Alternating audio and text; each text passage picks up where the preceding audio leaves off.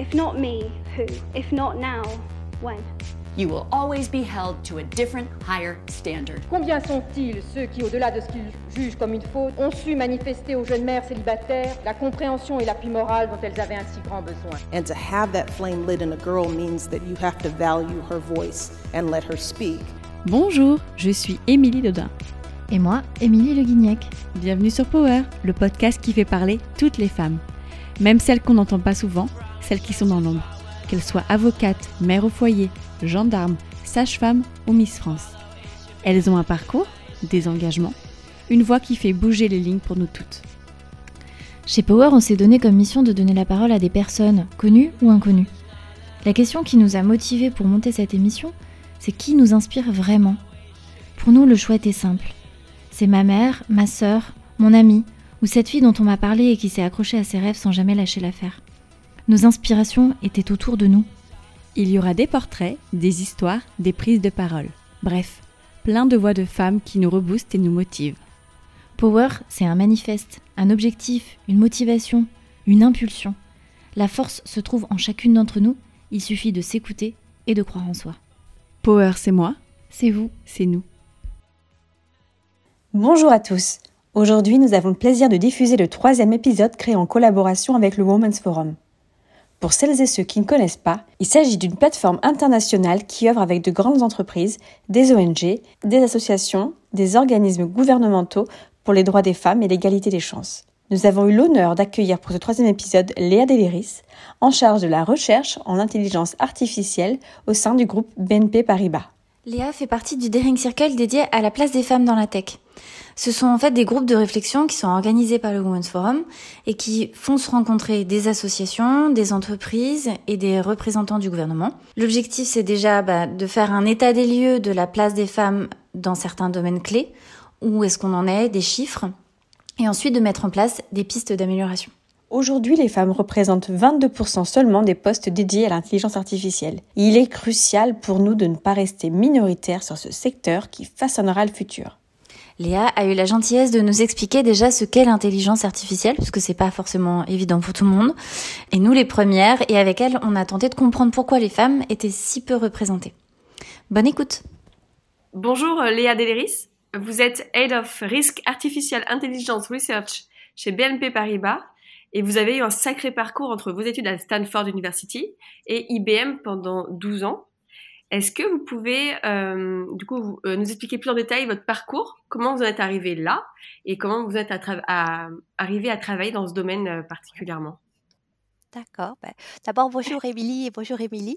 Euh, merci de m'accueillir. Et euh, donc, j'ai un peu réfléchi à cette question parce que je pensais bien que- qu'elle viendrait de se présenter. Et, et déjà, je pense que la, la- la réponse 1, c'est que c'était pas prévu du tout. Euh, moi, enfin, concrètement, je suis chercheuse. Enfin, si je me décrivais maintenant, je dirais que je suis une chercheuse. Je suis une chercheuse en mathématiques appliquées. Donc ça, ça fait un peu peur, mais en gros, c'est utiliser les mathématiques pour essayer de résoudre des problèmes. Et plus particulièrement l'intelligence artificielle, mais mais il y a d'autres choses dans ce domaine, mais, mais on peut dire en intelligence artificielle. Mais alors comment j'en suis arrivée là? Bah, je sais pas, d'abord j'ai fait des études d'ingénieur parce que j'avais des facilités en mathématiques euh, et que ça me plaisait aussi les mathématiques. J'aimais bien le fait que les mathématiques, euh, c'est vrai ou c'est faux. Ce qui fait que j'avais pas besoin nécessairement de, convaincre outre les arguments mathématiques. Euh, et ça me convenait bien parce que j'aime bien être soit dans le consensus, soit j'aime pas beaucoup avoir à convaincre par l'émotion. Euh, ça, ça me plaît pas beaucoup. Donc du coup, je pense que j'ai continué là-dedans. Et puis aussi, j'avais en tête que je voulais, euh, je voulais être indépendante financièrement. Enfin, je voulais avoir un métier qui ait une vie confortable. C'est un truc un peu ordinaire, mais enfin, c'était, c'était mon but pour faire des études d'ingénieur, c'est se dire bon ben là, je vais avoir un métier. Et avec ce métier, je vais pouvoir être vivre, et- vivre, être indépendante et faire ce que je veux. Donc c'est ce que j'ai fait. Euh, et donc moi, j'ai fait l'école polytechnique. Et à la fin de l'école polytechnique, on, nous demande de faire une euh, une école d'application, c'est-à-dire euh, une école où on apprend quelque chose de concret. On apprend des choses super à l'école polytechnique, mais ils pensent que c'est pas concret. Donc du coup, on est obligé de faire une autre école pour apprendre des choses concrètes.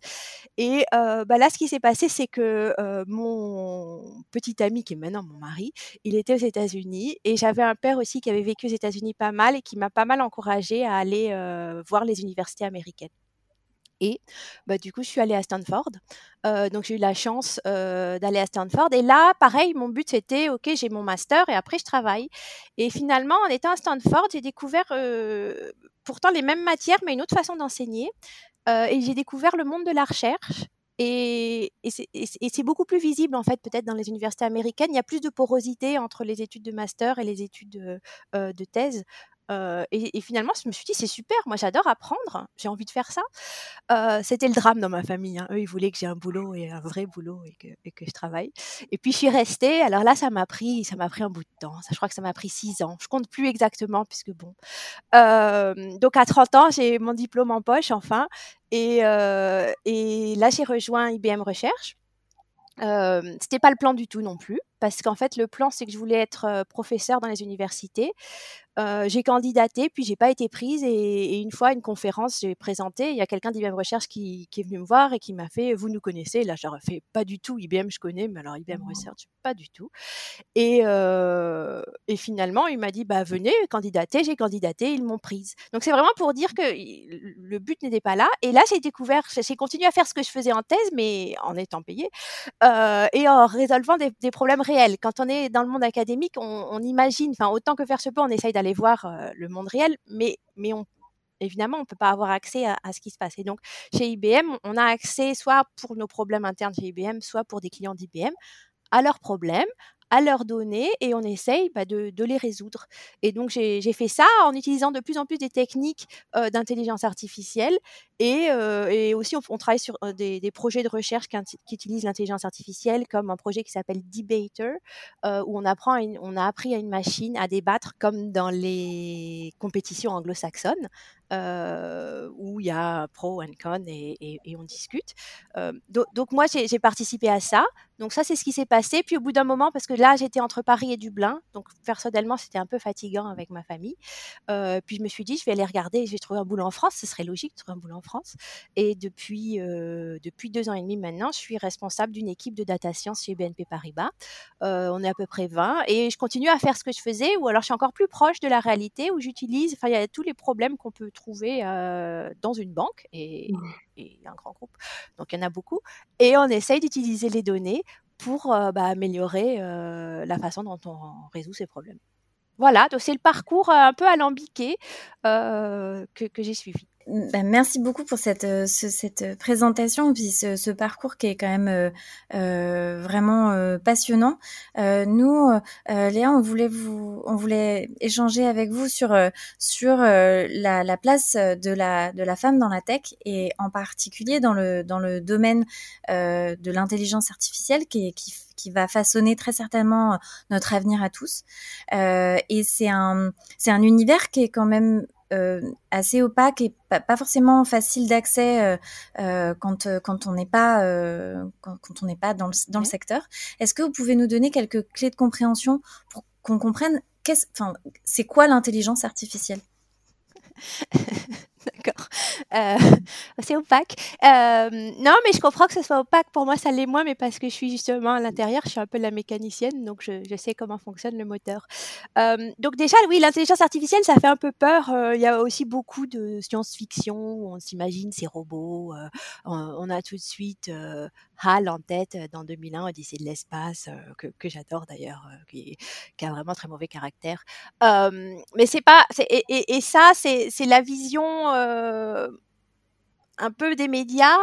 c'est aussi la vision de certaines personnes qui se disent est-ce qu'on peut arriver, enfin d'un point de vue vraiment académique, est-ce qu'on peut arriver à faire ça, à avoir des, à construire? Un peu à jouer à Dieu, enfin, si, à construire des, des, êtres qui ont cette indépendance, cette capacité de, de, de raisonnement, cette capacité aussi de, de déplacement, enfin mmh de, préhension, tout ça. Euh, Est-ce qu'on est capable de faire ça? Euh, Mais ça, c'est pas la réalité en fait. Et ça, je voudrais, je voudrais revenir. C'est la réalité, c'est que c'est déjà c'est une discipline qui fait partie de l'informatique. Enfin, il y a des gens qui vont peut-être me dire, mais non, c'est pas l'informatique, c'est statistique. Enfin, c'est pas très grave. C'est une discipline, euh, comme d'autres disciplines, euh, qui a été, elle, créée dans les années 50, où on s'est dit, justement, on s'est posé la question, qu'est-ce que ça veut dire de faire des machines qui ressemblent aux humains? Et euh, une des façons de le définir, c'était le test de Turing, c'est-à-dire on met, euh, on met deux personnes, enfin, on a deux acteurs cachés. Donc, il y en a un, c'est un humain, l'autre, c'est la machine. Et on a une personne qui pose des questions à tour de rôle à ces, acteurs.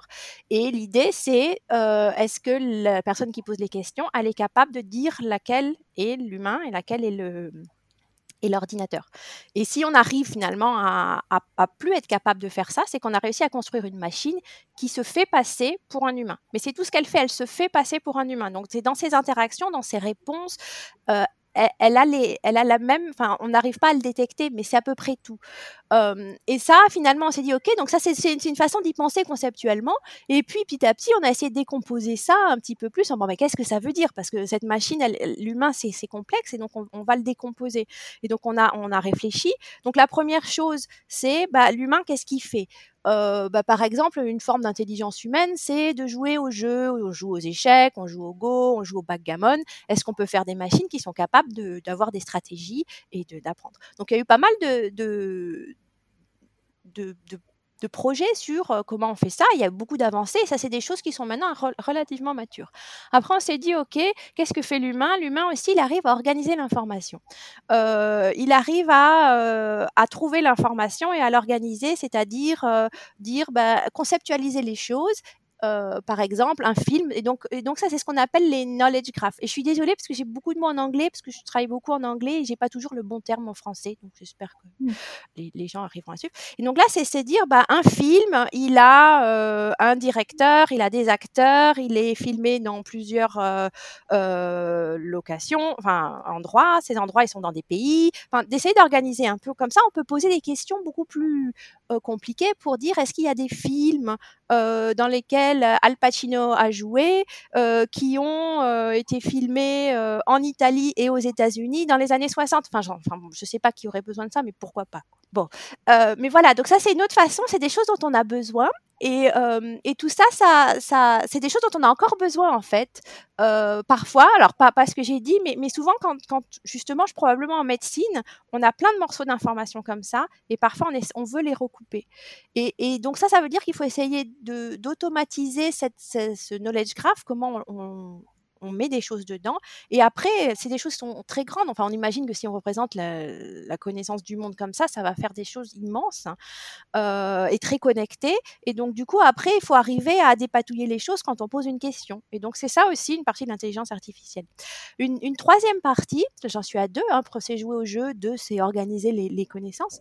Une troisième partie, c'est celle qui est très... Euh, euh, très en vue en ce moment, c'est celle qu'on appelle machine learning. Donc ça, c'est une autre façon d'apprendre en tant qu'humain, c'est qu'on voit plein d'exemples et à partir d'exemples, on, on, on, se fait une opinion sur la probabilité de ceci, la probabilité de cela.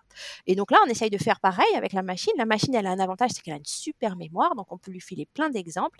Et, après, on lui donne un peu des guides pour, euh, pour enregistrer un peu cette information et on lui dit bah toi il faut que tu prédises euh, le temps qu'il va faire demain.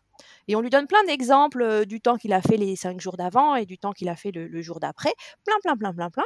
Euh, et puis après elle essaye de, bah, de, de, raisonner. Mais en tant que machine. Et là c'est là où je, je reviens au test de Turing c'est que c'est un petit peu opaque aussi c'est-à-dire qu'elle ne raisonne pas comme les humains, on lui demande pas de raisonner comme nous, on raisonnerait là-dessus, on lui donne des guides et après, elle, elle décide, enfin la, machine décide comment elle, veut organiser cette information. C'est juste que quand elle devine mal, elle est pénalisée et quand elle devine bien, elle est récompensée. Et donc, basé là-dessus, un peu comme un, enfin, comme un chien. Enfin, elle apprend et elle s'adapte. Et ça, c'est le machine learning. C'est quelque chose qui a, qui a pris beaucoup d'essor parce que euh, on peut de plus en plus, enfin, on a de plus en plus d'informations, on peut de plus en plus la stocker, on peut de plus en plus manipuler des, gros morceaux d'informations, et aussi, bah, en plus de la manipuler tout ça, on a de plus en plus de, capacités de, calcul.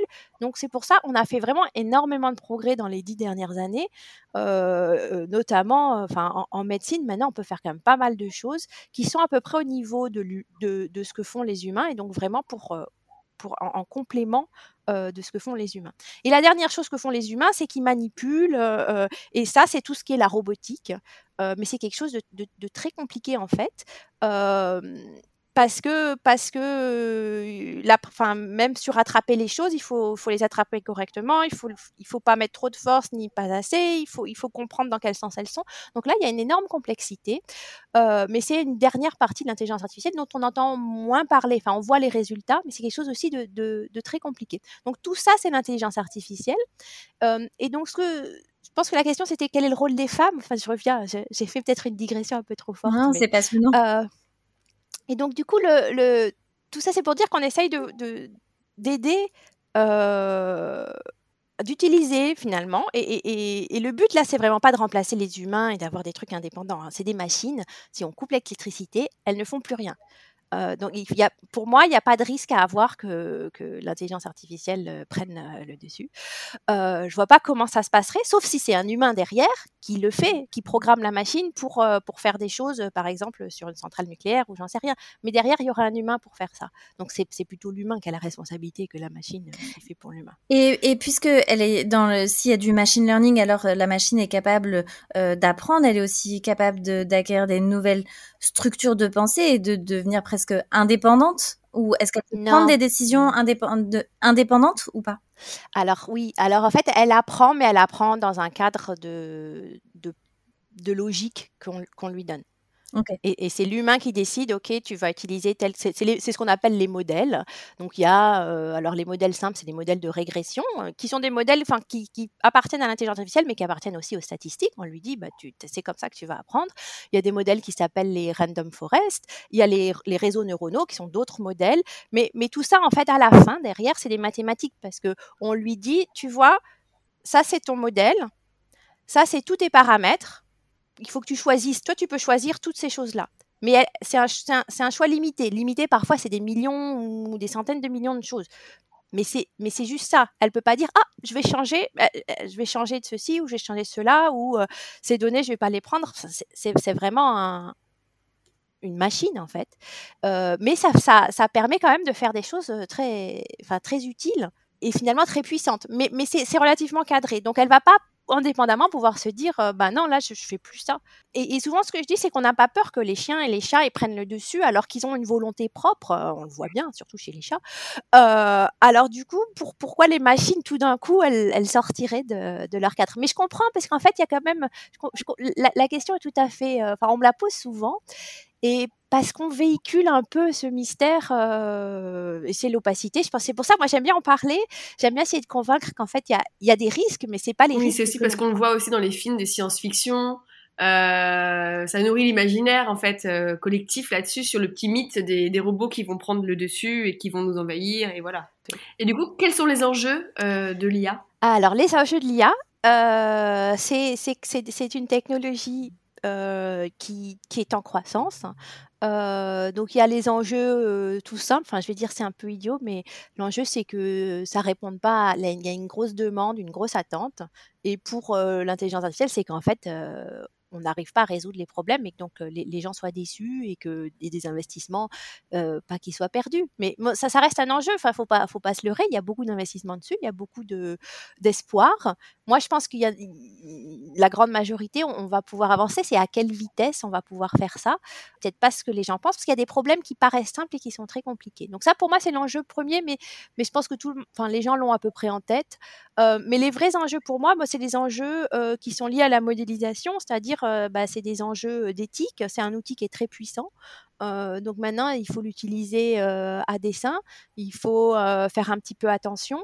je décris aussi souvent les parce que parce qu'en école, aussi parce que c'est quelque chose de la data science j'ai dit que l'intelligence artificielle c'était assez vieux, mais, mais avec l'essor que ça, que ça a pris, il y a quand même beaucoup de jeunes qui sortent d'école. Enfin, la, distribution des, âges, elle n'est pas similaire à d'autres à d'autres domaines. Et, en école, on leur apprend pas trop à avoir un regard critique. Euh, il y a beaucoup de, on leur apprend à bien connaître les modèles. Enfin, on, acquiert une expertise. Euh, il y a aussi beaucoup, c'est une façon d'apprendre, c'est d'avoir le modèle qui a la meilleure performance. Euh, et il y a même des, concours sur Kaggle où, on met les données, enfin où tout est, où il y a le problème qui est défini, il y a les données, ils ont un temps, un temps limité et hop hop hop, il faut qu'ils aient la meilleure performance. Et ça c'est super pour pour vraiment un, un peu s'entraîner. Mais mais la réalité sur le terrain, c'est pas du tout ça. La réalité, c'est que le problème n'est jamais bien défini. Les données, elles sont jamais claires, elles sont jamais propres. Et, finalement, il, faut faire preuve un peu d'esprit critique. Euh, et, c'est ça qui, qui est c'est un des dangers, c'est qu'il faut, quand on passe de l'école à, à, la, vraie vie, il va falloir apprendre ça. Il y a des gens chez qui ça vient naturellement, il y en a d'autres qui vont pas l'avoir tout de suite. C'est vraiment un peu comme si on apprenait à, à, conduire sur un jeu vidéo taxi driver là où on peut, hop, et hop, ça y est, c'est bon, on passe, on passe sur la vraie voiture. Ben, on voit bien que c'est pas exactement les mêmes choses. Donc c'est un peu ça. Donc il, faut être un petit peu vigilant là-dessus. Les bonnes pratiques, la donnée, c'est quelque chose, on le sait, qui est précieux. On peut pas la distribuer n'importe où. Des, choses comme ça. Enfin, même sans utiliser de modèle dessus, la donnée, c'est quelque chose qui, qu'il faut protéger. Il y a des lois, mais, mais même en général, ce qu'on va faire, c'est utile de comprendre ce qu'on va faire et de ne pas faire des choses qu'on ne devrait pas faire. Et ça, c'est un problème d'éthique. donc, c'est des questions personnelles. On ne peut pas déterminer ça. Il y, a la légalité, mais il y a aussi le côté éthique. Ça, ça dépend un petit peu. Mais, mais, mais c'est des, des, sujets auxquels les, les, finalement les, les programmes préparent peu parce qu'en général, mais même moi, dans, ma formation, j'ai pas eu beaucoup de réflexions sur l'éthique de ce qu'on faisait, ce qui se posait aussi. Enfin, c'est pas spécifique à l'intelligence artificielle, mais, mais là, comme on a, encore une fois, c'est un outil qui est relativement puissant, on peut peut-être plus rapidement être, euh, être euh, faire face à, des, situations où il, faut peut-être dire mais non en fait ça je, ne veux pas le faire ou je ne pense pas que ce soit une bonne chose à faire. Donc pour moi ça c'est un des dangers. je pense qu'on va parler plus tard. Il y, a, il y a, les biais aussi, ça amplifie. Donc s'il y a des problèmes, ça amplifie le problème. il y a un peu l'effet boîte noire. Euh, dans les enjeux. Et puis il y a l'enjeu aussi qu'on voit moins parce qu'on a un peu la tête dans le guidon, c'est tout ce qui est sustainability, c'est-à-dire bah, euh, faut pas se leurrer, les données, on les stocke sur des serveurs, on en a plein, on utilise plein de, plein d'électricité, plein de stockage. Euh, ces trucs, il faut les, il faut les refroidir, les data centers. Donc, on utilise beaucoup de ressources. Ces ressources, euh, bah, elles émettent du, CO2. Euh, donc, il faut qu'on réfléchisse un petit peu à, à pas tout griller aussi et après dire, bah non, vous, vous faites ci, vous faites ça, mais nous, on a le droit parce que parce que c'est de l'IA et que c'est nouveau et que c'est de l'innovation, donc on n'a pas de limite. Donc je pense que ça c'est, on y pense un peu, c'est difficile de se brider parce que c'est difficile de mesurer. C'est quelque chose qui est de encore subtil mais de plus en plus présent. Mais pour moi, c'est aussi un des enjeux, euh, un des enjeux pour, pour le domaine. Et dans, dans l'un de vos derniers articles, euh, vous parlez euh, justement euh, euh du coup d'éthique euh, et de biais, euh, du fait que dans l'intelligence artificielle, l'inclusion n'est pas toujours maximale. avec, il y avait quelques exemples dans un article que vous avez publié, je crois, sur LinkedIn, mais euh, que par exemple euh, euh, des personnes à la peau noire vont avoir du mal à être reconnues lors de vidéoconférences sur Zoom ou Twitter, euh, ou la carte de crédit Apple qui n'offrirait pas les mêmes limites de crédit à un homme ou à une femme à, à situation comparable. Est-ce que vous pouvez nous expliquer comment ça se fait qu'il y a de, de, de, un manque d'inclusion comme ça et, et, comment est-ce que le secteur pourra y remédier? Alors, je vais, ouais, tout à fait. Donc, ce que je vais d'abord, je vais essayer d'expliquer d'où vient le biais, peut-être un tout petit peu, et puis pourquoi je pense que l'inclusion, enfin, ce qu'il faut faire pour, euh, pour y remédier. Mais, mais en fait, le, problème principal, c'est que la plupart des choses dont on parle, là, c'est du machine learning. Donc, ils apprennent des exemples, euh, tout simplement. Donc, euh, et, et il faut avoir ces exemples. C'est pas toujours facile d'avoir ces données en entrée pour entraîner les modèles. et donc, il y a pas mal d'algorithmes qui sont entraînés sur les données qui sont disponibles. Et les données qui sont disponibles, elles vont pas nécessairement représenter les données sur lesquelles on veut l'appliquer. Donc, donc je pense, enfin, sur, sur les, la détection des visages, par exemple, euh, si on prend un, algorithme qui, a été fait euh, aux États-Unis avec des données peut-être locales ou peut-être parfois on, prend les gens qui sont autour, on, fait des vidéos. Enfin, ce que je veux dire, c'est qu'on prend ce qu'on a un petit peu.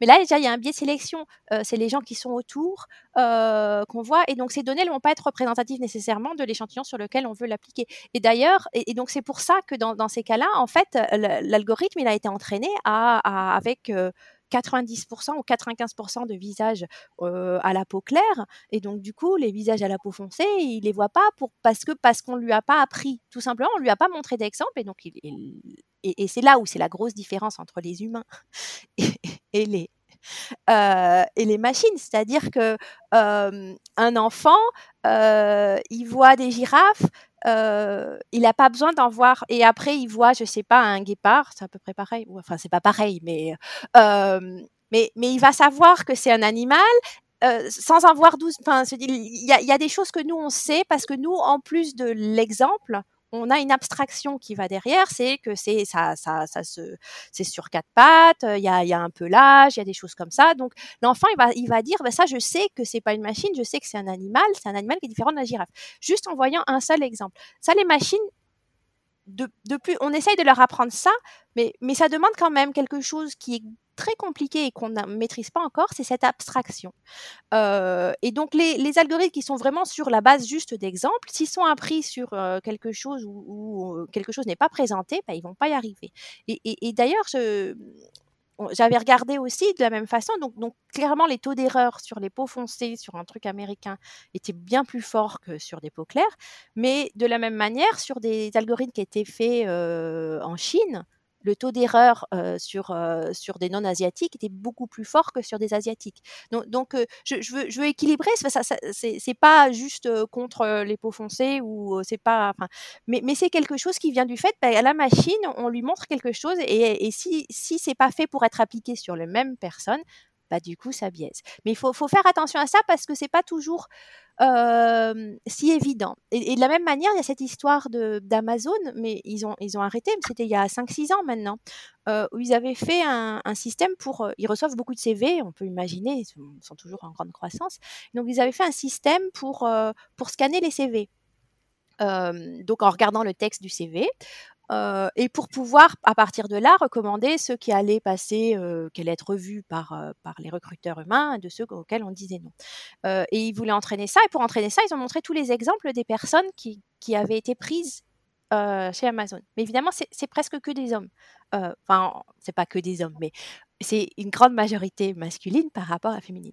Et donc, ce qui s'est passé, c'est que l'algorithme, on, l'évaluait là-dessus. On lui dit, OK, fais ta tambouille, après tu reviens, on va te donner des CV, et quand tu as bon, on te donne un point, quand tu as mauvais, on t'enlève un, un point. Donc, c'est comme ça qu'on lui apprend vraiment. On lui dit, OK, je te montre des trucs, après je te donne une note, il voit sa note, et il retourne changer son truc et, on continue comme ça. Ça c'est vraiment un peu, enfin c'est vraiment de l'entraînement. et bah du coup, là ils ont vu déjà au début ils ont tout donné le texte et là ils ont vu bah il fait une grosse différence entre les hommes et les femmes parce qu'il a bien vu que quand c'est un homme il y a une probabilité qu'il parce que c'était le passé qu'ils aient été pris beaucoup plus forte que si c'est une femme. Donc lui il veut gagner des points l'algorithme. Et donc, il, continue. Donc, non, non, ça, ça va pas. Donc, ils avaient bien compris. Enfin, c'est pas comme s'ils faisaient les choses de, manière tout à fait cow-boy. Ils ont enlevé le genre. Mais après, ils se sont rendus compte que dans le texte, parfois, donc, euh, des, CV américains, à la fin, il y a euh, Women's Team, euh, Women's Soccer Team Captain, enfin, des informations comme ça. Et l'algorithme, il continuait à chercher des proxys pour savoir si c'était un homme ou une femme parce que parce qu'encore une fois, c'est là où qui lui donnait la meilleure capacité, la meilleure performance. Donc je crois qu'ils ont même enlevé ça. Euh, et enfin, ils se sont rendus compte que le langage est quand même euh, a priori aussi différent entre les hommes et les femmes, la façon dont on présente les CV. On peut pas savoir exactement, mais on a quand même des biais. Et que finalement, ils continuaient à chercher à faire ça. Donc, donc tout, tout ce biais, en fait, il, vient surtout de notre biais de notre société, euh, des choses qu'on a faites du passé et qu'on utilise, même si c'est le passé proche, ils sont encore là, et qu'on utilise pour entraîner les machines. Et, et c'est pas toujours facile de dire comment on va débiaiser, parce que, parce que ça veut dire qu'on joue un peu à l'apprenti sorcier aussi. C'est-à-dire qu'on va pas changer. Enfin, ils ont essayé chez Amazon de cacher, mais, finalement, je crois qu'ils ont dit non, on arrête, on, on va pas le faire. Mais je pense que c'est un bon exemple pour dire que c'est c'est pas juste si simple de dire euh, oh on oublie si c'est un homme une femme et voilà et où ils font exprès de choisir les hommes. C'est pas du tout ça. Il y a de la bonne volonté derrière. Mais notre société, et, c'est ça qu'il y a amène, et c'est bien parce qu'en fait, ça, ça existe déjà énormément. Mais, mais avec l'intelligence artificielle, c'est amplifié et donc du coup, les gens font attention. En fait, ça amplifie des inégalités qui peuvent être, euh, ou des inégalités, ou en tout cas des, euh, oui, un manque d'inclusion qui apparaît déjà dans notre société. Ça fait simplement que le souligner, quoi. C'est exactement ça, mais comme ça l'amplifie, parfois ça le met en valeur alors qu'on ne le voyait pas, parce que, bon là, sur le, recrutement, enfin, la société est un peu lente, donc on, le voit bien, mais sur d'autres choses, ça peut le mettre en valeur, enfin le mettre en valeur au sens où ça peut le, détecter alors qu'on ne le voyait pas. Donc ça peut être utile comme ça. mais sur le langage aussi, enfin le, texte est très, le, parce qu'il y a là on parlait des prédictions sur sur prendre quelqu'un ou ne pas prendre quelqu'un, mais mais mais dans, il faut voir que beaucoup de notre société et les biais de notre société sont dans le texte, dans la façon dont on écrit, euh, dont euh, euh, est-ce que les, les, adjectifs sont plutôt positifs ou négatifs, s'ils sont plus ou moins masculins ou féminins. Il y a quand même beaucoup de choses. La fréquence de, de des, des, pronoms féminins ou masculins dans certains textes, des choses comme ça, on, se rend compte que c'est très biaisé et que ça s'insinue petit à petit dans ces choses qui essayent d'apprendre de l'exemple en fait. En tout cas, c'est passionnant parce que c'est, vrai qu'on on voit que ils arrivent à, mettre en lumière des choses auxquels, euh, peut-être des, des, des, facteurs que auxquels nous on, on, fait plus attention. Euh, par exemple, la quantité de pronoms masculins ou féminins dans un texte. En fait, ça fait partie de choses que euh, auxquelles on est confronté tout le temps. Mais la machine, comme elle doit apprendre de nous, elle les met, elle les met en exergue, quoi. Donc c'est c'est vraiment passionnant. Donc je fais attention avec mes pronoms, mais en fait, j'y arrive pas du tout. C'est pas... pas évident parce qu'on a, on a, on a grandi en parlant, en écrivant comme ça, donc c'est quand même très difficile de déconstruire. Non, oui, tout à fait, mais on dit beaucoup. Euh, il, enfin, c'est, on s'en rend compte après, mais euh, c'est, difficile. C'est aussi notre société, c'est comme ça. Mais, mais, mais c'est aussi pour ça, du coup, parce qu'il faut l'accepter que euh, bah, les résultats de l'intelligence artificielle, c'est biaisé. Pas et, là, le, problème, c'est c'est pas de dire on va l'enlever complètement, c'est déjà d'en avoir conscience, que les gens qui développent ces choses-là essayent de mesurer. Euh, après, il y a, y, a, euh, y a des techniques qui sont développées pour essayer d'ajuster. Donc, il y a des efforts, ça sera jamais parfait, mais, mais il y a des efforts. Après, il faut aussi accepter que la société est biaisée et, et qu'on s'améliore, mais on va pas tout tout résoudre d'un côté. Mais, mais, dans ce but-là, quand même, donc là, qu'est-ce qu'on peut faire? Alors, il y a plein de choses techniques qu'on peut faire et, c'est super. Et, d'ailleurs, euh, euh, là, dans mon rôle chez BNP Paribas, on est en train de travailler sur, euh, sur les biais, à la fois pour faire un, un, training pour tout le monde, justement pour qu'ils en aient conscience savoir comment ça se manifeste. et de l'autre côté, pour les data scientists, pour leur dire, bon ben voilà, voilà tout, tous les ingrédients que vous avez à, votre main pour pouvoir essayer de le réduire, le mesurer, euh, mais vraiment quelque chose de technique. Donc, ça, c'est quelque chose qu'on fait beaucoup et, c'est bien. Mais, finalement, c'est là où, plus on a de personnes dans une équipe, qui ont des points de vue différents, qui ont des références différentes, plus on aura des gens qui vont avoir un peu cet esprit critique pour dire oui mais là c'est quand même étrange parce que si il y a aussi besoin de ça, c'est-à-dire qu'il faut quand même des gens qui se disent bon mais là je comprends pas pourquoi cette variable, elle est si importante, ou je comprends pas pourquoi ça devrait faire une différence. Et ça, c'est pas toujours simple. Donc, il faut à la fois des gens qui le détectent, donc c'est pour ça qu'il faut un point, des points de vue différents, euh, culturels, d'expérience, d'industrie, de genre évidemment, enfin, de, mais, plein de points de vue différents, et aussi euh, parce que si on a plein de points de vue mais qu'on peut pas les faire les faire valoir, ça ne sert à rien. Il faut surtout euh, un environnement dans lequel on a le droit de de dire mais là je comprends pas. Ou là je suis pas d'accord ou là ça me paraît euh... et c'est pas toujours si simple euh, même si on le veut on a quand même chacun des je dirais des blind spots enfin des, des, choses sur lesquelles on des tabous dont on veut pas parler. Donc donc il n'y a pas grand chose à dire que d'essayer d'élargir et plus on a de gens qui, qui ont à la fois une indépendance d'esprit et une différence de, de, point de vue, plus ça va aider. Mais bon, c'est pas c'est pas magique, je pense que ça va prendre un petit peu de temps. En fait, c'est qu'il n'y a pas assez, peut-être, oui, de, diversité dans, dans les équipes qui, justement, euh, produisent euh, euh, l'intelligence artificielle. Et ça nous emmène à notre question d'après, c'est que euh, aujourd'hui, il y a que 22% des professionnels de l'intelligence artificielle dans le monde qui sont des femmes. Est-ce que, est-ce que vous, vous, avez une réponse à ça pourquoi est-ce qu'il y a aussi peu de femmes par rapport aux hommes? Oui, parce qu'il y a concrètement, il y a peu de femmes qui font des études euh, dans, euh, dans les STEM, la science, technology, engineering et mathematics. Donc euh, il y a un pipeline et je pense qu'il y en a pas tellement. on a regardé justement parce que je crois que chez BNP Paribas, on est, on est à 30%. là, les chiffres, je ne les, ai, les ai pas précisément en tête. Mais on s'est dit, est-ce qu'on attire moins les femmes ou pas?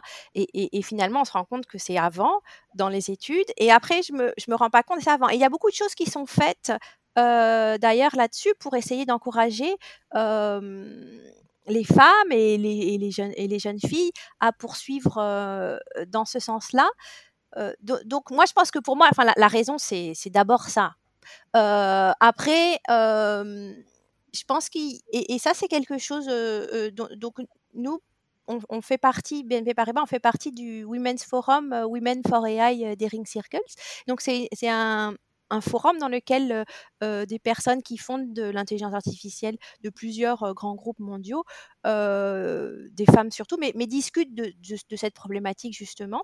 et là, il y a, une personne justement qui, a bien souligné c'est très bien, enfin, il faut continuer d'essayer d'encourager, de comprendre pourquoi finalement il y a il y a déjà une sorte de, sélection ou d'auto-désélection de, ces métiers euh, par les femmes.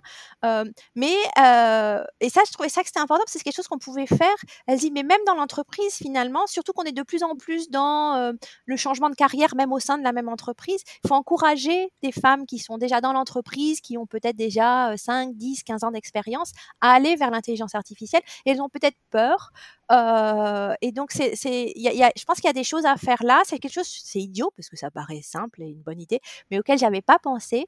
Et, donc, et, et, après, donc moi, je reste toujours, je sais pas ce qu'il les, je sais pas des personnes qui ont envie et qui n'y vont pas, je sais pas ce qui les arrête. Mais, mais on, on me dit que parce que en fait moi je c'est pas des choses auxquelles auxquelles moi j'ai pensé mais je pense qu'il et donc plus on a de rôle modèles plus on a des gens qui, qui, montrent que c'est possible donc je pense que ça va faire effet boule de neige et, c'est quelque chose qu'on essaye de pousser.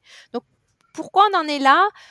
Encore une fois je, mets un peu tout sur le dos de la société mais mais, bon, c'est aussi notre, histoire sociale. et après, il y a aussi l'UNESCO qui a fait cette étude at Blushify Code, je pense, où il, parle du. comment il s'appelle ça? Du paradoxe, du gender equality paradoxe. il y a un nom, il y a un vrai nom, c'est pas, c'est pas celui-là. mais en gros, dans des pays où finalement il y a beaucoup plus d'inégalités hommes-femmes, et l'Iran est un des exemples qui montre, finalement, il y a beaucoup, beaucoup, beaucoup plus de femmes dans des métiers qui, pour, la France, sont à dominante masculine, comme la médecine et justement l'ingénierie. Et ça, et finalement, plus on a d'égalité, et, et, c'est très fort. Et, du coup, c'est, enfin, je, je, je, le, je, le, comprends finalement. en, fait, ce que ça a l'air de dire, moi, la façon dont je l'interprète, c'est que, bah, du coup, puisqu'il y a plus d'égalité, on a plus de liberté pour faire ce qu'on veut en tant que femme, euh, et du coup, on va vers ce qu'on préfère faire. Du coup, ça voudrait dire que peut-être les femmes, elles préfèrent ne pas faire du STEM. Euh, c'est là où moi je suis pas d'accord. Cette dernière euh, logique, moi je, je la, je vois pas pourquoi nécessairement préfère. Enfin, c'est pas mais, mais je pense que c'est ça que ça dit. Et donc, moi, moi, il y, a un mystère. Je, comprends que tout le monde ne soit pas attiré par ce que je fais, par la tech. Enfin, c'est pas ça. Mais, mais que qu'on passe de 50% à 22%, je, je ne comprends pas. Dans vos études, il y avait autant de, femmes que d'hommes, par exemple, euh, à Polytechnique. Est-ce que c'est il y avait la parité ou est-ce que euh, ou est-ce qu'il y avait déjà la différence? Elle était peut-être déjà là aussi. Oui, non. Euh, à Polytechnique, on était 12% de filles. Ouais. non, mais en prépa, en prépa Mathieu Matspé, euh, je sais pas parce que bon après, dans, je sais plus, mais oui, il y a très peu de ça, mais ça, il y avait très peu de filles. Euh, plus, je pense qu'à Polytechnique, c'est quand même très fort. Et, d'ailleurs, je crois que longtemps, ça a augmenté, pas, pas dans des proportions folles, mais euh, et que, et que là, il stagne et, on ne sait pas trop pourquoi. C'est pareil, moi, quand, je dis qu'il y a un mystère, je, sais, je pense qu'il y a plein de gens qui se penchent là-dessus. mais mais mais mais il y a quand même un mystère. Après, moi, je me suis jamais dit, euh, je veux pas aller là parce que je vais être en minorité. Je me c'est pas quelque chose qui et, de la même façon, alors que enfin, là, dans, dans, toutes mes études, j'ai toujours été en, en grande minorité. 25%, c'est cool, quoi. Là, on est, là, chez BNP Paribas, c'est moitié-moitié, mais, mais pas dans le domaine où je suis, c'est dans le groupe en général. Mais, mais, mais moi, en fait, quand je vais dans une réunion, c'est fréquent que je sois la seule femme. Euh, je ne me rends pas compte, je vois pas les gens. La première, c'est pas la première chose qui me saute aux yeux chez les gens avec qui j'interagis, c'est est-ce que c'est un homme ou une femme? Ce qui m'intéresse, c'est euh, ce qu'il sait de quoi il parle, est-ce qu'il a l'air de s'intéresser, de vouloir faire avancer le sujet? Je regarde leur comportement par rapport à la discussion et c'est plus ça. C'est que dans les réunions où je m'ennuie vraiment, et il y en a, euh, où je commence à, prendre un peu de recul. Et là, souvent, ce qui m'arrive, c'est que je commence à regarder les gens, juste regarder, alors là, les trucs idiots, comment ils sont habillés. Et du coup, c'est là où je me rends compte que je suis la seule femme.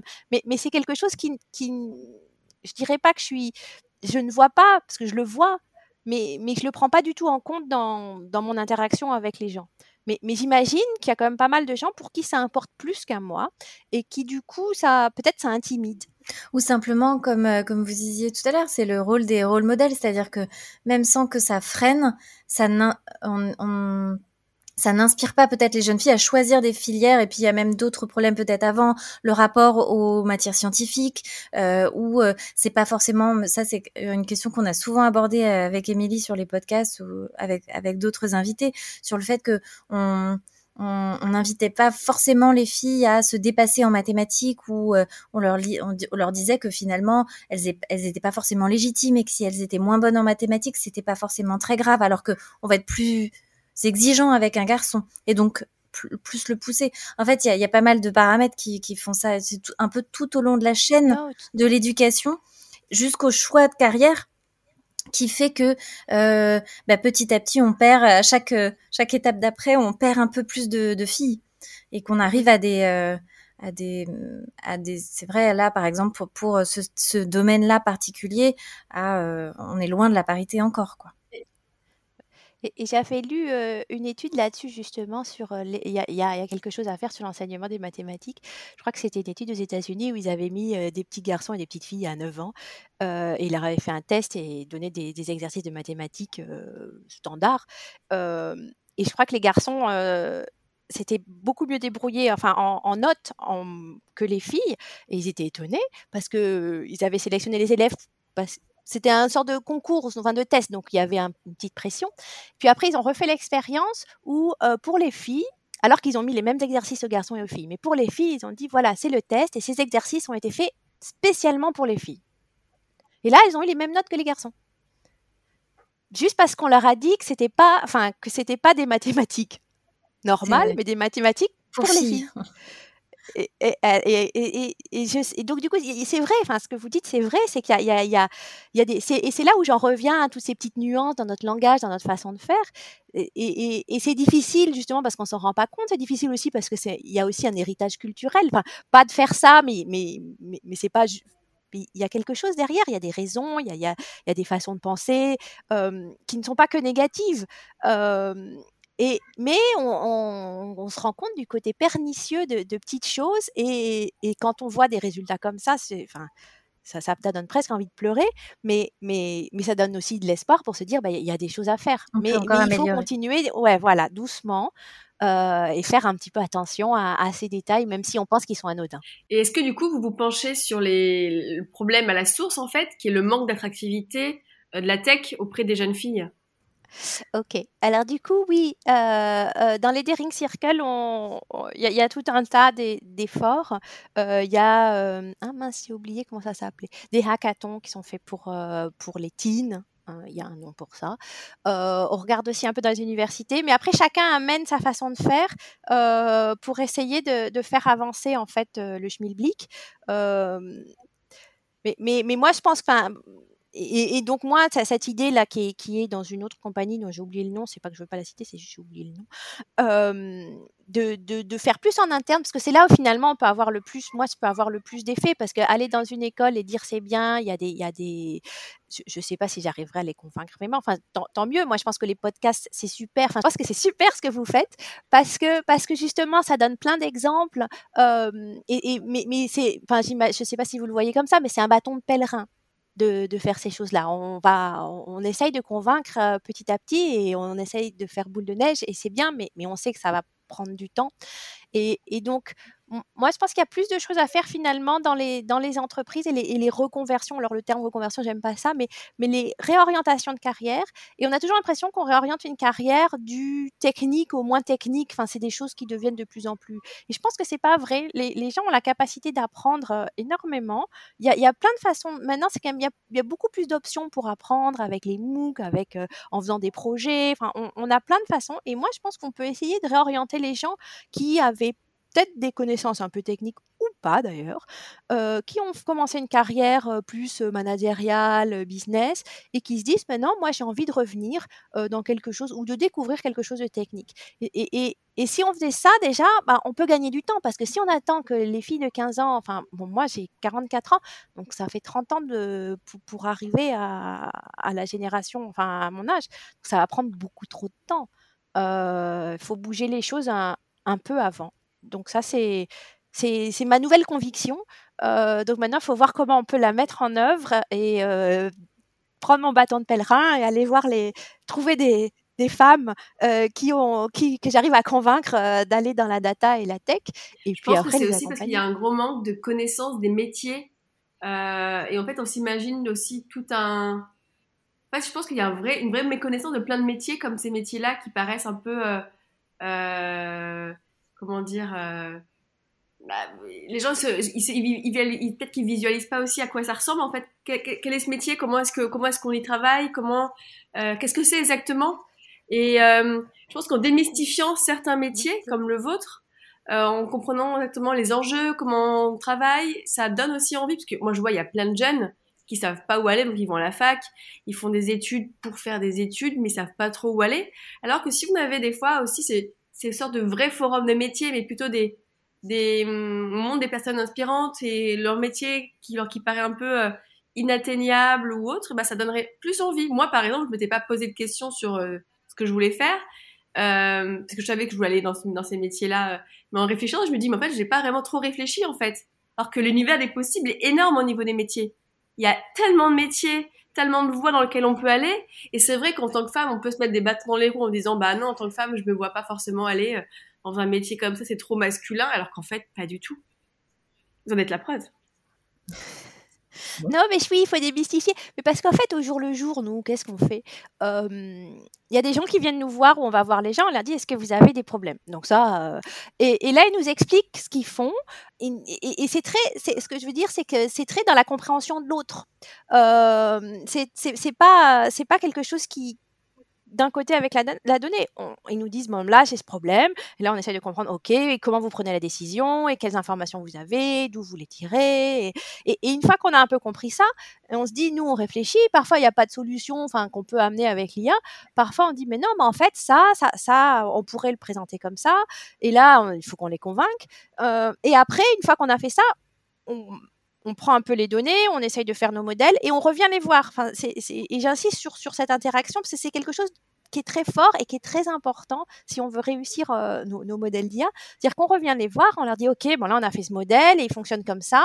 Euh, il faut qu'on leur explique bien parce que c'est des modèles qui sont euh, probabilistes, donc ils sont ils font des erreurs quand même. C'est rare. Enfin, les, les modèles, ils, sont très forts, mais ils font quand même des erreurs. Donc, quand, on veut résoudre le problème de quelqu'un, on peut lui dire, bah voilà, sur les 100 cas euh, de test, il y en a euh, tant où, le modèle avait bon et il y en a euh, tant où le modèle avait faux. Donc, il faut qu'on leur explique pourquoi il, il, il, a bon et aussi pourquoi il a faux. Parce que quand on leur explique pourquoi il a faux, il dit, ah, mais oui, mais en fait, ça, c'est un code spécial et dès qu'on a ce code-là, on sait n'y a, y a même pas à réfléchir, ça va dans telle catégorie. Donc, du coup, nous, on revient et on refait nos modèles et, et on interagit comme ça. Et après, à la fin, c'est bien gentil un modèle, mais alors j'imagine que vous, n'avez pas d'idée de modèle, mais un modèle en gros c'est du code. Donc euh, on ne peut pas donner un modèle à quelqu'un. Euh, cette personne, elle ne saurait qu'en faire. Donc il faut construire quelque chose, il faut l'insérer dans un système pour que ça marche dans la façon dont il travaille. Donc il faut l'insérer dans un programme, euh, mais ça veut dire qu'il faut faire une interface. Euh, du coup, ça veut dire qu'il faut comprendre aussi comment eux ils vont interagir, euh, de quoi ils ont besoin. Quel... Une fois qu'ils ont la réponse, souvent les gens ils prennent pas la réponse au pied de la lettre. Hein, ils disent ouais, ok, mais pourquoi? Donc il faut leur donner des capacités d'aller chercher pourquoi l'algorithme me propose ceci ou cela. Euh, et donc on fait aussi beaucoup de ça. Et d'ailleurs dans mon équipe, j'ai une personne qui est UX designer, mais mais qui est pas juste là pour faire des jolies interfaces du tout. Finalement, elle est là beaucoup plus pour comprendre ce que fait l'utilisateur. Et elle passe son temps, souvent au début même elle, des projets, elle va les voir et puis je sais plus comment elle appelle ça, mais elle se met derrière eux, elle regarde où est-ce qu'ils cliquent, comment ils cliquent. Enfin bon, je sais qu'il y a un terme spécifique pour faire ça. Et après, elle revient avec plein de statistiques sur là, il a ouvert trois trucs, ça a pris 30 ans. Et, mais c'est vraiment dans la compréhension de ce que font les gens pour que ça s'insère au mieux et pour qu'on aussi on, résolve leurs problèmes, pas pour qu'on fasse un joli modèle. Euh, et, j'en reviens à ce que j'ai dit avant. La réalité, c'est qu'on fait pas des modèles super performants, enfin au sens où c'est pas le but d'avoir la performance au maximum. Le but, c'est d'avoir le modèle qui, a, qui, fonctionne quand même, donc à un niveau de performance adéquat, mais qui aussi permet à l'utilisateur de le comprendre, euh, de l'utiliser et finalement de lui faire confiance. Et donc c'est ça qu'on fait en fait au jour, enfin, au jour le jour. Et tout ça, là, ce que je vous ai décrit, ça ne prend pas ça, ça prend trois, quatre semaines, parfois deux, trois mois, selon la difficulté de, du modèle et, des données, des choses comme ça. Mais, mais voilà, c'est ça. En fait, c'est ça qu'on fait au jour le jour. Donc, il y a une petite partie où on est tout seul avec nos données, notre code, et on, et on s'amuse, parce que nous, on aime bien ça. Mais, mais il y a une grosse partie qui est dans l'interaction, dans le dialogue euh, et dans la compréhension, vraiment la compréhension euh, des besoins de quelqu'un analyser le comportement humain, euh, c'est aussi ça la clé euh, de l'intelligence artificielle, puisque quelque part c'est aussi recréer, euh, recalquer un fonctionnement, un fonctionnement intellectuel humain à une machine. Exactement. Et il faut de la créativité parfois, parce que parfois ils me disent mais non non, ils viennent nous voir et disent mais moi je veux que là. Alors là là c'est les gens qui ont des qui ont une idée préconçue sur ce que ça doit être. Et, et, ça peut être des choses qui sont extrêmement compliquées à faire et là, il faut dire, OK, mais en fait, c'est quoi le vrai problème derrière? Parce que les gens, ils viennent avec juste leur, leur petite partie. Enfin, ils ont réfléchi. Moi, je veux que ça résolve cette partie-là. Puis après, il faut aller avec eux et dire, OK, mais c'est quoi le, le, le, big picture, c'est quoi le, tout le process et c'est quoi vraiment que vous cherchez à avoir et puis essayer d'être un peu créatif dessus. Donc ça mélange de, la discipline, de la modélisation, de la créativité, euh, beaucoup de pédagogie aussi. On passe beaucoup de temps à leur expliquer comment les modèles fonctionnent, euh, comment, ce qu'on a fait, pourquoi. Euh, et c'est des profils différents. On a des gens qui font que de la, du développement, des gens qui font un peu plus cette compréhension du sponsor, du process, des gens qui comprennent plus les utilisateurs. c'est pour ça aussi, enfin, je on a besoin de tout un tas de profils différents avec des, points de vue différents. Et justement, si on, si, on, si on se dit que dans quelques années, on aura une parité euh, sur le secteur de l'intelligence artificielle, qu'il y aura autant de femmes que d'hommes, par exemple, euh, selon vous, ce serait quoi la valeur ajoutée euh, des femmes? En quoi est-ce que une parité pourra enfin, améliorer le, le secteur? Alors, pense que la parité, ça va amener simplement le fait que, c'est je, ce que j'ai dit plus tôt, c'est-à-dire que quand on a trop grande homogénéité dans les équipes, euh, et, là on parle de la parité homme-femme, mais aussi la diversité culturelle euh, est importante, euh, on voit pas euh, certaines choses qui, sont justement des biais ou qui sont des idées préconçues. On, on, on, c'est beaucoup plus compliqué. Même si on a le droit de faire, enfin, on essaye, on ne les voit pas. Et, et, euh, et c'est un peu comme si on avait une équipe de, de designers de, de, produits, euh, enfin, de, ciseaux, et ils n'ont que des droitiers. Enfin, on sait. Enfin, moi, je, moi, je savais pas parce que je suis droitière, donc il a fallu que je rencontre un gaucher qui me dise, mais là, ton, à qui je donne mon ciseau, mes ciseaux et qui me disent, ben non, c'est des ciseaux de droitier, moi je suis gaucher, euh, pour que je me rende compte que, en fait, non, tout le monde n'est pas comme moi et, ça a des, ce que je fais a des conséquences. Euh, la façon dont, enfin moi, je pense pas à eux et, euh, et, du coup, je peux faire, je peux mener à des résultats qui qui qui va pas leur rendre la vie facile sans, sans le vouloir. Et, et c'est vraiment ça, ce que dans, la diversité et, et, donc et des femmes et, des, et des backgrounds culturels et des âges aussi, hein, qu'on fasse pas que des trucs euh, ni pour les jeunes ni pour les vieux. ce qu'on va amener, c'est vraiment c'est beaucoup plus facile d'y penser quand, on a la diversité là que d'essayer d'imaginer ce que pourrait être quelque chose de représentatif de l'humanité. Donc du coup, ça, ça, aide en fait, tout simplement. Enfin, je veux dire, il n'y a, a, pas plus que ça. Et, alors après, on, met aussi souvent sur les femmes plus d'empathie. peut-être, enfin, je pense que, enfin, j'en sais rien. J'imagine que c'est un trait qui est peut-être euh, statistiquement plus présent chez mais j'en sais rien et j'aime pas du tout associer des traits de caractère aux hommes et aux femmes. C'est quelque chose qui me euh, c'est mon côté statisticienne euh, qui, me déplaît parce qu'en fait je sais qu'à partir du moment où je le dis c'est faux parce qu'il y a des il y a des il y a des contre-exemples partout. Euh, mais mais peut-être quand même parce que la, la société enfin on, on, a aussi parlé de ça c'est que la société elle nous façonne et qu'elle a ses biais. C'est vrai que la façon encore dont les hommes et les femmes sont élevés, enfin on va dire les, comment ce qu'on demande, ce qu'on attend, ce que la société attend en termes de comportement reste encore probablement un petit peu différent. Euh, et du coup, euh, bah, ce que ça va apporter d'avoir euh, la parité, c'est qu'on aura la parité justement de, de, de, de cette façon de fonctionner, mmh. qui à mon avis est plus, est plus équilibrée, tout simplement. Et, puisque BNP fait partie des, des Ring Circle euh, qui sont euh, qui sont euh, dont enfin qui sont à l'initiative du Women's Forum. Est-ce que vous pouvez nous parler un petit peu de ce qui est fait justement au sein des Daring Circle pour pour essayer d'augmenter voilà cette présence féminine? Alors, les Daring Circles, ils regardent, ils regardent comment l'IA, enfin, ils regardent déjà comment les compagnies prennent en compte le problème des biais dans ce qu'ils développent en termes d'IA. Et concrètement, on demande aux, membres, enfin aux compagnies membres, bah, de faire des efforts concrets. C'est pas juste dire oui, c'est pas bien, on va faire des choses. C'est vraiment de, de, mettre en place des solutions pour, pour mesurer déjà, parce que la première étape, c'est quand même de mesurer est-ce qu'il y a des biais dans ce qu'on fait? Est-ce que, est que les produits qu'on vend sont à partir d'IA Est-ce que, que les algorithmes qu'on fait prennent en compte ces biais Et est-ce qu'ils encouragent une réduction de ces biais ou au contraire, est-ce qu'ils les amplifient? Donc ça, c'est une première chose. Et, et, et, d'ailleurs, dans le Daring Circle, j'ai parlé beaucoup des compagnies membres, mais il y a aussi des mmh, euh, des partenaires académiques qui, eux, travaillent sur euh, justement, euh, parce que ça parle, il y a quand même beaucoup de travaux de communication à faire en interne, en externe, sur bah, qu'est-ce que c'est, comment ça se... Comment ça, ça comment on voit les biais, comment ils se matérialisent en fait. Parce que les gens, si on leur, si on leur dit là, on a choisi de pas faire ça parce que c'est une femme et juste parce que c'est une femme, on dira ah bah oui, ça c'est pas bien. Mais, mais la réalité, c'est que c'est beaucoup plus subtil et donc il faut qu'on leur montre des exemples et donc ils font ce qu'on appelle des, euh, des playbooks, où on montre des exemples et des situations et comment on en est venu à ces situations. Donc, donc euh, il y, a, y, a, beaucoup de awareness euh, qu'on essaye de mettre et, et, en fait avec la, les, diversités de points de vue des diverses compagnies, des diverses industries et justement les, membres académiques, ça permet vraiment euh, bah, d'essayer d'avoir un point de vue, on va dire un peu, euh, un peu global et d'utiliser un peu toutes nos expériences euh, à chacun et à chacune là-dessus pour bah, les partager à d'autres. Donc ça, c'est ce qu'on fait. Après, on utilise aussi l'IA, enfin un, un, autre pan de ces Daring Circles, c'est dans l'autre sens, c'est se dire comment on peut utiliser l'IA pour promouvoir les femmes dans, la société en général.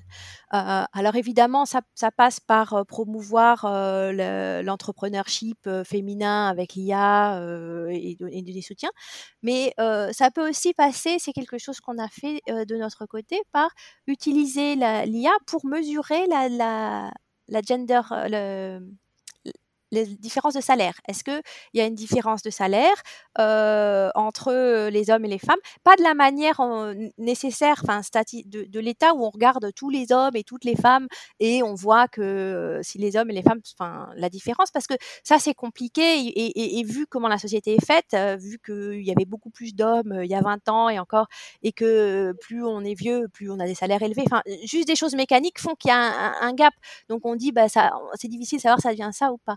Donc nous, on, a essayé, on s'est dit, ben, on va aider l'IA pour essayer, de, pour toutes les femmes qu'on a euh, dans, dans, un certain groupe, on va essayer d'identifier les, les cinq hommes euh, les, les, plus proches en termes de rôle, responsabilité, parce que c'est comme ça que le salaire, le salaire, il est basé sur ben, qu'est-ce que je fais et quel est mon rôle et des choses comme ça. Pas, pas, pas juste euh, suis dans ce groupe. Donc on s'est dit, OK, on, va utiliser la donnée pour identifier en fait euh, ces, ces, personnes similaires chez les hommes. Et on part de la de l'hypothèse qui n'est pas vraie, mais il faut qu'on fasse ces hypothèses, que ces hommes sont payés normalement. Enfin, et après, on compare, bah, on compare le salaire de cette personne avec euh, la moyenne ou la, du salaire de, de ces hommes représentatifs. Et s'il y a une grosse différence, on se dit, bah, c'est louche quand même. et donc, ça permet d'identifier personne par personne plutôt que juste le gros groupe, est-ce qu'on est bien en groupe ou pas. est-ce qu'il y aurait potentiellement un, un, salaire qui, qui, qui est pas assez élevé côté femme et, ou trop élevé côté homme? Et quels étaient les résultats du coup de bah alors du coup ça on l'a fait. Donc ça c'est quelque chose qu'on fait euh, sur sur un sous-groupe. Euh, après on le propose euh, au management euh, dans les dans les cycles de, de revue des salaires. Et après eux ils décident de le prendre en compte ou pas. Donc nous il y a, y, a, y a, pas mal de, de facteurs qui, qui, entrent en compte sur la, la revalorisation des salaires. Donc on, on peut pas dire exactement lesquels viennent de notre proposition mais, mais en tout cas, euh, donc, donc il y en a déjà. Il y en a, ils nous ont dit c'est faux, mais parce qu'après, il y a aussi, enfin, c'est là où il y a, il y a des problèmes de données, c'est-à-dire que la façon dont quelqu'un est rémunéré, c'est pas, parfois c'est en plusieurs parties et il y a une partie où on n'avait pas cette information, donc du coup. Euh, ça, oui, ça pas. mais finalement, enfin, on, bah, voilà, il y avait, il y avait des choses, exactement, il y avait des choses qu'on n'avait pas et du coup, bah, ça marchait pas. Mais, mais de toute façon, ça, ça fait, ça fait quand même réfléchir parce que justement, quand on a sur cette erreur, là, il y avait, une donnée qui était erronée. La personne a dit, mais j'étais étonnée. Je suis allée voir. Euh, du coup, il allait voir euh, son truc, sa, sa, responsable RH euh, pour dire bah, combien cette personne est payée vraiment. Ça m'étonnerait qu'elle soit payée tant. Et du coup, il, a compris pourquoi il y avait la différence. Et, et, quand il a, avec le vrai salaire et le salaire des pairs, finalement, bah, ça matchait assez bien. Donc lui, il était très content s'est dit bon bah en fait ça marche. Il y en a d'autres où ça marche pas du tout. Encore une fois, parfois les gens qu'on trouve qui sont équivalents, ils sont pas si équivalents que ça parce qu'ils n'ont pas les mêmes parce que sur le papier, ça a l'air pareil, mais après, quand dans les faits, c'est pas du tout les mêmes responsabilités. Donc, on a pas mal de soucis. C'est pour ça qu'en fait, on peut pas mesurer exactement ce que ça a apporté euh, directement. Mais ce que ça a apporté, c'est que c'est un exercice qui, qui les fait réfléchir, euh, qui leur met sous le nez des certaines personnes, enfin, ça, euh, sur, ben, en fait, ça existe encore, parce qu'il faut, faut pas se leurrer complètement c'est pas du tout la majorité des personnes, mais il y a encore des personnes qui pensent que c'est un problème qu'on va dire résolu. Euh, le salaire, oui. Ouais. Alors qu'il voilà. y a encore, euh, il reste encore euh, une, très grosse différence de salaire, ça, et ça dépend des secteurs. Et, après, ça peut être résolu sur une personne, mais pas résolu sur tout le monde. Enfin, ce que je veux dire, c'est que ça peut être, résolu dans la masse parce qu'il y a une personne qui, compense, ou ça peut être résolu pour une partie des gens, mais, pour d'autres, euh, pas encore. Et, c'est dangereux, enfin, c'est dangereux. C'est important d'y prêter attention parce que ces choses-là, à partir du moment où ça décroche, c'est très compliqué de les rattraper après, puisque bon, naturellement, il y a des budgets limités. Enfin, c'est comme et, donc on peut pas d'une baguette magique rééquilibrer tout le monde, même si c'est ce que la plupart des, enfin, les gens voudraient faire, mais c'est pas possible. Et il y a d'autres, il y a aussi d'autres critères à prendre en compte sur la, enfin, c'est logique, enfin, sur la performance, sur le, le, marché, enfin, sur, sur plein de choses qui font qu'on peut pas juste équilibrer. Enfin, ce, ce serait magnifique, mais c'est pas toujours faisable. Euh, Est-ce que, euh, Léa, si vous aviez euh, un message à donner à une jeune fille euh, euh qui, qui envisage de, de faire un métier similaire au vôtre ou, ou dans les STEM de manière générale, est-ce que quel message vous aimeriez tra lui transmettre? Qu'elle convainque ses copines. le, le, message, c'est que pour celles qui ont peur d'être en minorité, je pense qu'on il y a des côtés positifs aussi à, à être euh, en minorité, au sens où on serre peut-être un petit peu plus les coudes, ou euh, on a une façon différente de penser, qui, qui, qui parfois, enfin, on, on, a ou, ou d'interagir. Enfin, c'est pas un, c'est c'est pas c'est pas si important et c'est pas si si terrible. Il faudrait essayer que ça ne soit pas un critère. Euh, il faut pas avoir peur de ça. C'est euh, si on a envie, c'est surtout si on a envie, si c'est quelque chose qui qui nous tente, que ça nous tente même quand on a 15 ans, quand on a 25 ans, quand on a 45 ans, quand on a 60 ans, ben, il faut y aller. On, a, moi, je pense qu'on a une capacité à apprendre euh, qui ne s'arrête jamais euh, si on a la curiosité, l'envie, et si on n'a pas peur de faire des erreurs, et, mais en fait c'est pas grave. Enfin, ça, aussi c'est quelque chose. Enfin, je, voudrais souligner, faut pas avoir peur d'apprendre, de changer d'avis. Faut, faut pas avoir peur euh, du fait que parfois il y a, plus d'hommes euh, que de femmes. Il y a plein de gens intéressants et il y a plein de choses à faire. Et il y a une diversité de choses à faire. Il y a aussi une diversité de résoudre les problèmes. Le, le système français est, est néfaste au sens où il y a une bonne façon de faire les choses. Euh, et euh, il faut tout avoir fait avant 18 ans. Donc là, c'est beaucoup, beaucoup de stress. Alors que c'est là où c'est un peu ce que j'ai découvert aux États-Unis. C'est pas ça qui m'a amené à faire ma thèse, mais les systèmes américains, c'est beaucoup plus axé sur. Il y a plusieurs façons de résoudre un problème, et, c'est plus dans la créativité. Ça, met plus l'accent sur la créativité. Et peut-être qu'on n'associe pas la créativité avec les mathématiques, mais en fait, si. Et, ça, je pense, c'est plus tentant de se dire qu'il y a, parce que ça, libère en fait. On se dit pas, mais j'ai pas pris la bonne façon. C'est qu'il y, a plein de façons. Elles auront des avantages et des inconvénients. Bon, il y en a peut-être qui seront peut-être un peu moins bien, mais mais mais c'est pas pas si simple, c'est pas si euh, manichéen ce qu'il faut faire et ce qu'il faut pas faire. Et deux, à 18 ans, souvent, on sait pas trop ce qu'on veut. Euh, enfin, il y en a qui savent très bien ce qu'ils veulent, et tant mieux. Euh, moi, je savais pas trop. j'ai suivi mes envies. J'ai eu la chance d'avoir une famille qui, qui m'a soutenue, qui, qui pensaient que c'était normal. donc ça, ça c'est super. et de se dire, bah voilà. Et après, si on se rend compte qu'on s'est fourvoyé, bah de changer parce qu'on peut. Et il y a plein de façons de le faire. C'est un peu long comme message, mais. Non, mais c'est très bien et c'est un, un, message d'encouragement et il faut que il faut que les femmes et les jeunes filles euh, aillent euh, dans ces métiers-là parce que c'est aussi euh, le métier qui va définir notre avenir en tant que société aussi. L'intelligence artificielle va bientôt arriver dans, enfin et même déjà dans beaucoup de secteurs, même là où parfois on n'a pas l'impression, y compris même quand on choisit son film Netflix ou ou, quand on, on, on sort sur internet. Enfin peu importe, elle, est, partout, elle va définir notre façon de vivre aussi demain. Il faut qu'il y ait aussi des femmes qui, euh, qui soient euh, euh, à bord pour que le monde y ressemble à la réalité avec de la parité. Exactement. Je pense que c'est ça.